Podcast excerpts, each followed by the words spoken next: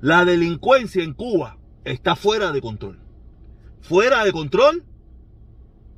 Fuera de control.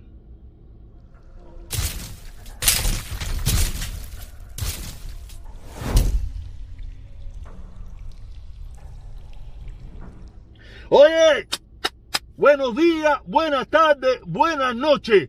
Me da lo mismo a la hora que usted esté mirando este video. Lo importante es que lo mire. Y por favor, suscríbase, active la campanita para que le lleguen las notificaciones. ¿Ok?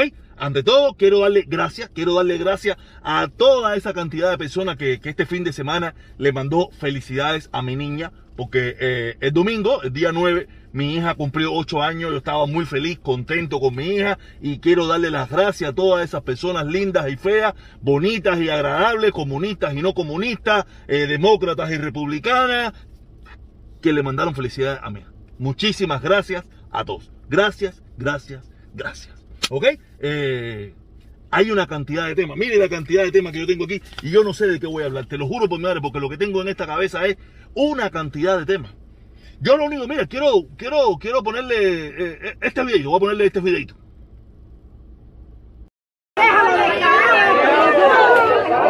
¡Eco!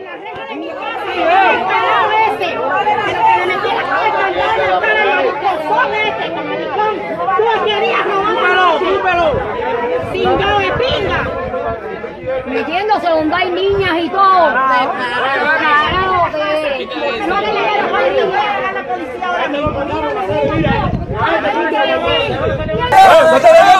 Oye, si lo va todavía, careguante.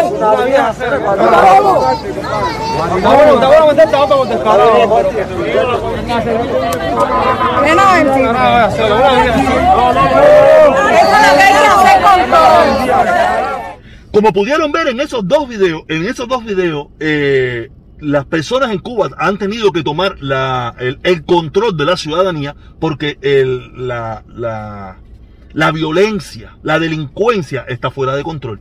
Fuera de control. Pudiéramos decir que es por la pobreza y no es así, porque Estados Unidos es un país que es rico, entre comillas, rico. Y también la violencia está fuera de control. No sé, eh, yo estaba yo estaba analizando algo, tú sabes que yo, yo soy un libre pensador, yo soy un libre pensador, y, y la, cuando en los países se desprende este nivel de violencia, es porque hay una percepción de impunidad o una miseria a- arropante que, que acaba con todo, que la gente por necesidad, por hambre, por, por muchísimos factores, tiene que salir a la calle a, buscársela de alguna manera, ¿me entiendes? Eh, yo no sé cuál de las dos, a lo mejor es un balance de las dos, la percepción de que va a ser impune, porque si hay una sociedad donde tú sabes que vas a, te van a coger preso, te vas a ser detenido, te van, eso tú, tú, tú, tú dices, no, espérate, el nivel de violencia baja. Pero en las sociedades donde el nivel de impunidad es alta, la gente dice, ah, ¿qué? Voy a hacerlo. Si de todas maneras hay un por ciento muy alto de que no me pase nada. O como le estaba explicando, la otra situación es el nivel de pobreza, el nivel de, de, de, de, de ca- de calamidad de la sociedad, donde la gente no le importa si le va a tocar prisión, si le va a tocar fusilamiento, la gente no le importa nada y la gente prefiere eh, arriesgarse pero por tal de sobrevivir. ¿Cuál de los dos factores o, los dos factores eh, conjugan en Cuba? Yo no tengo la más mínima idea. Solamente estoy exponiendo lo que yo veo, la opinión. O yo siempre, yo siempre lo digo, yo doy mi opinión. Esta es mi opinión, ¿no? Y quería decirle, quería decirle, porque yo hoy por la mañana, tú sabes, yo, fin- los fines de semana no atiendo mucho las redes sociales, pero los lunes ya cuando llego empiezo a contestar mensajes, no a todos porque recibo muchos mensajes, pero a algunas personas que a mí me interesan o que yo quiero o que dicen algo que para mí me llama la atención. No es que otras cosas no me llaman la atención, problema es que a veces son tantos que no puedo, ¿me entiendes?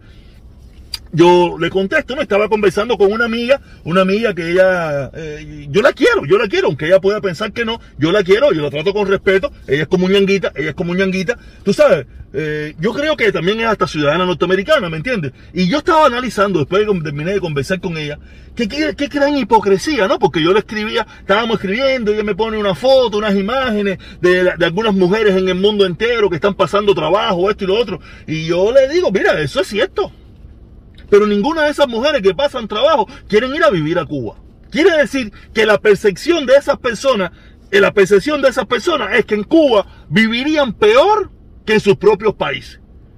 Porque yo no veo, yo no veo a nadie que quiera ir a vivir a Cuba. O son tan poquitos, tan poquitos, tan poquitos las personas que quieren ir a vivir a Cuba en ese, en este país tan, tan bueno, tan la salud pública, educación pública y todo público y todo gratiñán. Que yo no veo que la gente en masa van para Cuba. Pero ese no es el punto, ese no es el punto, ¿no? El punto es que después que me pongan el sello, yo digo, caballero, qué hipocresía, ¿no? Porque ya me, me, yo le digo contra, pero yo no entiendo si usted cree que tanto, si Cuba es tan buena, buena, buena, buena, buena, porque usted vive en Estados Unidos y probablemente es hasta ciudadana norteamericana del país que usted misma me acaba de decir que es un mal país, un malo, un mal país que, que agrede, que no sé qué, a su país. Pero el problema es que, que es la, escuchen esto que yo le voy a decir ahora mismo. Esto que yo le voy a decir ahora, yo estoy seguro que esto tenía que decirse y se dijo, como dice la gente por ahí. ¿Cómo tú puedes entender que los comuñanguitas paguen impuestos en este país para que agredan a su país? Porque eso es lo que hacen los comuñanguitas ciudadanos norteamericanos o residentes o ilegales. O indocumentados, no la palabra ilegales, esa no me gusta a mí tampoco, ¿no? Pero ellos pagan impuestos para que se mantengan todas las leyes en contra de su país. Si de verdad estas personas fueran consecuentes, deberían de irse.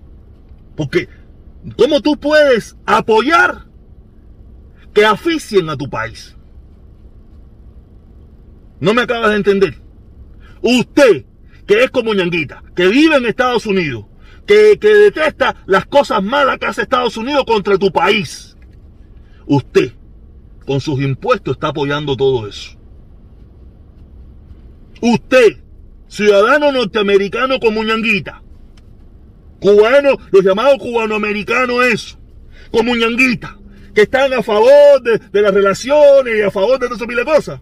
Usted, con sus impuestos, usted apoya la destrucción de la nación que usted dice amar, pero que no quiere vivir, que, se quitó la ciudadanía de ese país, que buscó la ciudadanía de otra parte del mundo y toda esa cosas.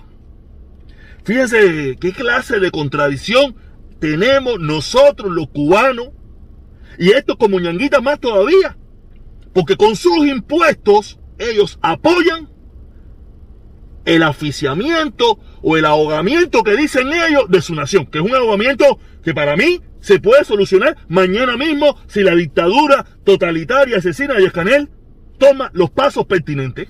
Instantáneamente se acaba. Quiere decir que a esa dictadura no le interesa, no le interesa el pueblo, no le importa el pueblo, no le preocupa el pueblo. Lo único que le preocupa es su orgullo de mantener una ideología que los mantiene en el poder. Eso es lo único que a esa persona le interesa. Fuera de ahí no le interesa más nada. Porque si verdaderamente se preocuparan por su pueblo y le importara a su pueblo, buscarían las opciones que sean necesarias para, para resolver el diferendo. Pero como no le interesa resolver el diferendo, porque ellos lo que quieren es mantenerse en el poder al precio que sea necesario, por eso entonces yo soy de los que digo que por eso fue que yo te, cuando yo me di cuenta de tantas cosas que no me había dado cuenta, ¿tú sabes? Por eso fue que yo me quité de toda esta locura. Me quité de todo esto, que si el embargo, que si no sé qué, que la familia cubana, me quité de todo eso. Solamente digo lo que pienso y punto, lo que yo era antes de empezar en todo esto que yo me paraba aquí, hacía un video diciendo lo que me daba la gana, lo que yo pensaba. En aquel entonces involucraba el embargo porque yo entendía ciertas cosas. Pero ahora, ahora que entendí otras cosas, ya no hablo del embargo. No hablo del embargo, no me interesa el embargo. No hablo. Porque yo no puedo hacer nada y yo no le voy a servir a los intereses de una dictadura totalitaria asesina que no le interesa al pueblo cubano para nada que lo único que hace es darle lo necesario para que sobrevivan y pedirle más sacrificio y meterle el cuento y el chiste del imperialismo yanqui, el imperialismo malo y toda esa pila de cosas, pero los cubanos, americanos, mándenme el dinero para seguir nosotros resingando el pueblo cubano. Por eso yo me quité de toda esta locura. Usted puede decir lo que usted quiera de mí, que si yo traidor, que no sé qué. Usted habla lo que usted quiera. Más traidor son los líderes que ustedes defienden. O los líderes que no ustedes defienden, porque muchos, yo por eso digo que yo no me meto mucho en eso, a los líderes que a ustedes le impusieron, que me impusieron a mí, lo único que yo me lo quité de encima. Yo me lo quité de encima. Ya yo sí, no tengo, yo no, yo no tengo nada, a mí no me, nada, nada, me da lo mismo. Y hablando, porque aquí, aquí tengo, yo tenía otros temas, tenía muchos temas, quería responder comentarios y esa pila de cosas. Tú sabes, a ver si es este, eh, demócrata, eh, sí, este comentario que me manda un socio, no, pero este no, este no quiero ver porque no tengo mucho tiempo. Ya el video está a punto de acabarse porque tengo muchísimo trabajo. Dice, partido trompista, los comunistas no me, no me quieren. Sí, que este me estaba diciendo, eh, cambiar, te vamos a cambiar, eh, aquí está, aquí está, te vamos a cambiar a trompista, los comunistas no te quieren. Mira, los comunistas no me quieren y nunca me han querido. Solamente le interesó el discurso que yo tuve en un momento, pero ellos tampoco me han querido. Los comunistas saben que yo nunca he comunista en un carajo. Tú sabes, pero nunca seré trompista. Porque ser trompista es ser lo mismo que comunista. Porque los trompistas, los trompistas no. Lo que quieren los líderes del trompismo es instalar otra dictadura como la que existe en Cuba donde ellos tengan el control, donde ellos te puedan manipular, donde ellos cambian la historia, donde ellos te obligan a ti a decir lo que tú tienes que decir y si no lo haces, fusilamiento, palo, prisión, golpe o, o, te separan de la sociedad. Lo mismo que han hecho en Cuba, ¿ok?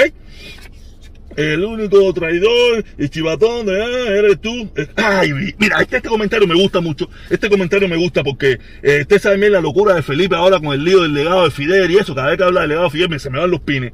Eh, me dice, me escribe, este muchacho que está aquí me escribe, el único traidor y chivatón de mierda eres tú. Más o menos si no. Y me dice escoria. Para los que hablan del legado de Fidel, esa frase de escoria es el legado de Fidel. Ese es uno de los legados de Fidel, donde al cubano que piensa diferente, al cubano que no le gustaba vivir en dictadura, al cubano que no le gustaba que, que el gobierno le imponga cómo pensar, le decían escoria. Ese es el legado de Fidel. Ese es el legado de la dictadura. Y ese es el legado de continuidad que mantiene Díaz Canel. Nada, caballero, quiero dejarlo con esto. Ustedes saben, ahora eh, ah, esta es la cara mía. Tengo varias caras. Tengo varias caras porque ahora alguien me dijo, alguien me dijo que, los videos míos no estaban teniendo muchas visualizaciones porque estaba feo con cojones. Entonces voy a usar una máscara a ver si con esta máscara eh, los videos tienen más visualizaciones. ¿Ok? Por favor, si usted cree que con esta máscara va a tener más visualizaciones, póngame sí en los comentarios. Ponga sí en los comentarios. O si no, ponga no. O sea, si usted vio el video hasta el final, si usted piensa que con esta máscara va a tener más visualizaciones, ponga sí. Y si usted piensa que no, ponga no. ¿Ok? Nada, caballero. Los quiero. Nos vemos hoy a las 7. A las 7. Sí, y bajamos, bajamos media hora más. A las 7. A las 7 de la noche. A decir lo que Dios manda. Porque yo digo lo que me saquen los timbales. Y al que no le guste, ese es su problema. Nos vemos.